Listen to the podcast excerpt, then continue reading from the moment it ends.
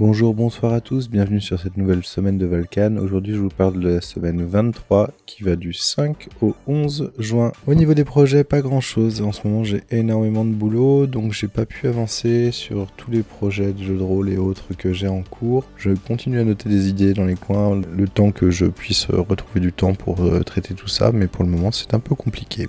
Par contre, cette semaine, j'ai quand même pris le temps de lire quelques petites choses. J'ai lu Extinction, un jeu de rôle écrit par Kobayashi, un bon jeu avec des idées intéressantes. C'est de l'OSR, il y a pas mal de choses qui sont vraiment à, reprendre. Par contre, ça me fait poser la question de savoir si l'OSR est vraiment adapté à ce que j'imagine en jeu d'ambiance horreur. J'ai l'impression que l'ambiance horreur OSR, elle est surtout due à la perte rapide du personnage et euh, ça détonne un petit peu par rapport à ce que j'aimerais faire, notamment par rapport à ce que j'aime jouer et masteriser, comme l'appel de Cthulhu ou ce genre de jeu. Je réfléchis encore et euh, je serais curieux de savoir si vous avez euh, des avis et des réponses à cette question. J'ai aussi lu une BD Junk Food euh, qui est très très très sympathique. Euh, j'ai un peu eu du mal à accrocher les choix graphiques euh, de la BD, mais le sujet et le thème sont abordés de manière percutante. C'est-à-dire qu'ils abordent euh, le sujet encore méconnu du grand public de la dépendance aux aliments industriels, qui est une réalité pour des milliers de personnes. Et c'est assez intéressant de voir comment ça fonctionne, notamment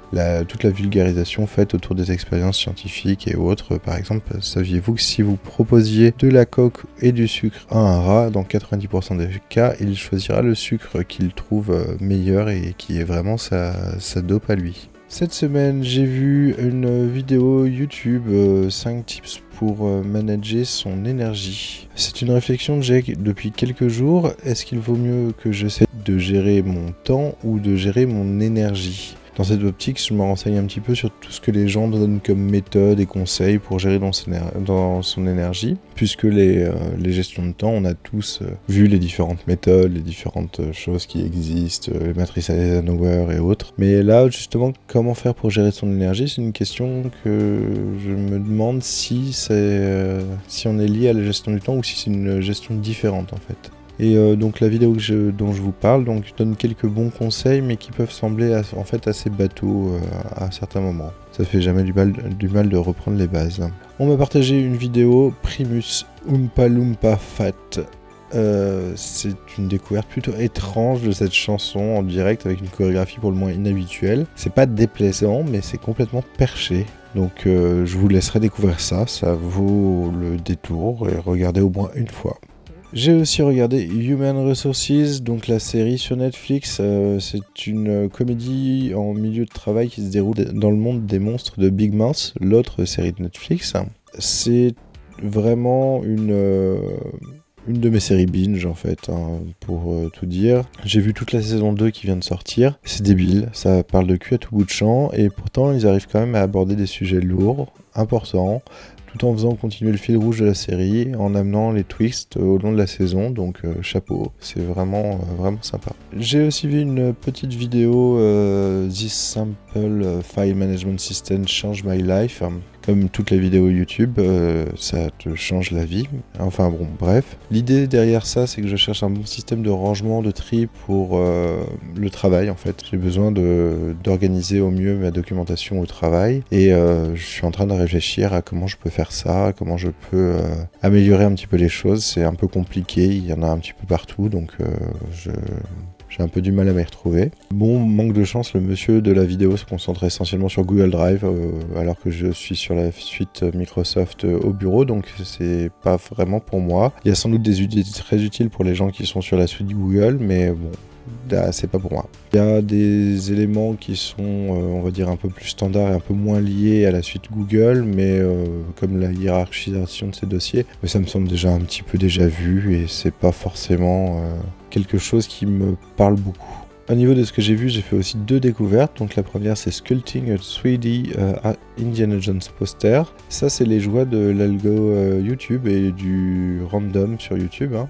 Je suis tombé sur cette vidéo et c'est impressionnant comme travail et comme réalisation pour arriver à reproduire le poster de la dernière croisade en sculpture. Je vous laisse découvrir ça, c'est juste hallucinant. La deuxième vidéo, qui euh, est aussi encore une vidéo aléatoire de YouTube, mais qui m'a bien parlé, c'est A Color Palette I Wish I'd Try Earlier as a Full-Time Artist. C'est une personne qui tente de reproduire des œuvres avec une palette de couleurs très limitée, comme utilisée par des artistes tels que Anders Zorn. L'idée est très très intéressante, le résultat très convaincant. Moi du coup ça me pose une question, c'est est-ce que les contraintes permettent-elles d'exacerber la créativité? Je me dis, est-ce que par exemple les contraintes d'une game jam me permettraient de mieux euh, me lancer, d'arriver à plus me stimuler dans la création par exemple d'un jeu et enfin en dernier, ce que j'ai vu cette semaine, c'est la finale de Top Chef. Alors très peu convaincu par l'épisode sur la finale. Le format reste le même que les autres finales des autres années,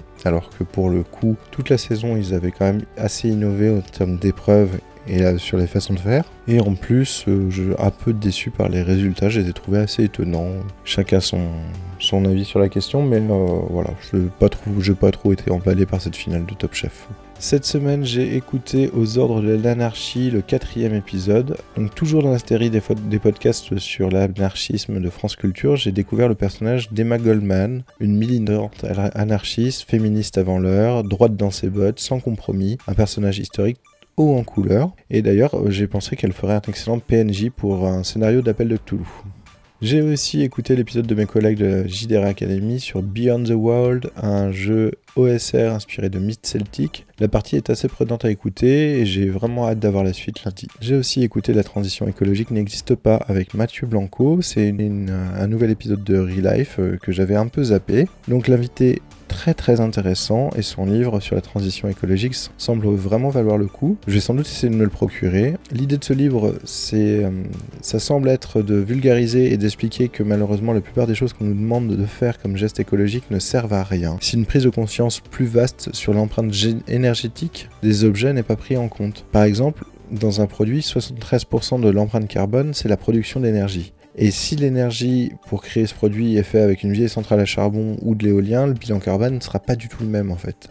Autre épisode de podcast que j'ai écouté, c'est sur Radio Migo, c'est l'arrivée du jeu de rôle de l'Appel de Cthulhu en France. C'est l'interview du traducteur des cinq premières éditions de l'Appel de Cthulhu en français. C'est une mine d'informations sur l'arrivée de ce jeu de rôle en France et des différents acteurs impliqués dans son lancement. Si vous voulez vous renseigner sur une tranche de l'histoire du JDR en France, alors sautez sur cet épisode, ça vaut vraiment le coup. Toujours dans la série Cthulhu, euh, j'ai écouté le podcast de Rollis TV, Cthulhu Mythos. Euh, je voulais me renseigner sur cette gamme créée par Sandy Peterson, le papa de l'appel de Cthulhu, pour la cinquième édition. Je voulais savoir ce qu'elle valait et si elle avait un réel intérêt. De ce que je comprends, cela semble être le cas. L'idée de prendre les contrées du rêve pour amener les aventuriers de donjons dans le monde de Lovecraft est une excellente idée. On va y retrouver beaucoup plus de fantastique et d'espoir que dans le reste de l'œuvre de Lovecraft. Après, est-ce que ça m'a donné envie de me mettre à la cinquième? Quand même pas. Si vous avez déjà basculé du côté obscur et que vous possédez déjà des euh, groupes de jeux sur la cinquième édition, ça vaut sans doute le coup d'avoir cette gamme, au moins pour euh, changer d'univers et avoir un univers un peu moins classique, on va dire. Dernière écoute de cette semaine, c'est l'épisode 125 de Radio Rollist sur le Solar Punk, une émission sur un genre que je ne connais que de loin. J'avoue qu'en ce moment, en termes d'actualité, avoir un peu d'espoir dans l'avenir, ça me ferait pas de mal, et c'est un peu ce que propose ce mouvement. Un retour plus euh, orienté autour de la nature, une réflexion sur le post-capitalisme, le post-productivisme, une imagination pour créer un univers qui corrigera certains problèmes de notre monde actuel. Donc c'était plutôt intéressant à écouter, et euh, ça m'a donné envie de creuser le sujet. Et eh bien voilà, c'était tout pour cette semaine. J'espère que ça vous a plu et n'hésitez pas à me laisser des commentaires soit sur Spotify, soit sur Mastodon. En tout cas, moi je vous souhaite une excellente semaine et je vous dis à la semaine prochaine. Allez, salut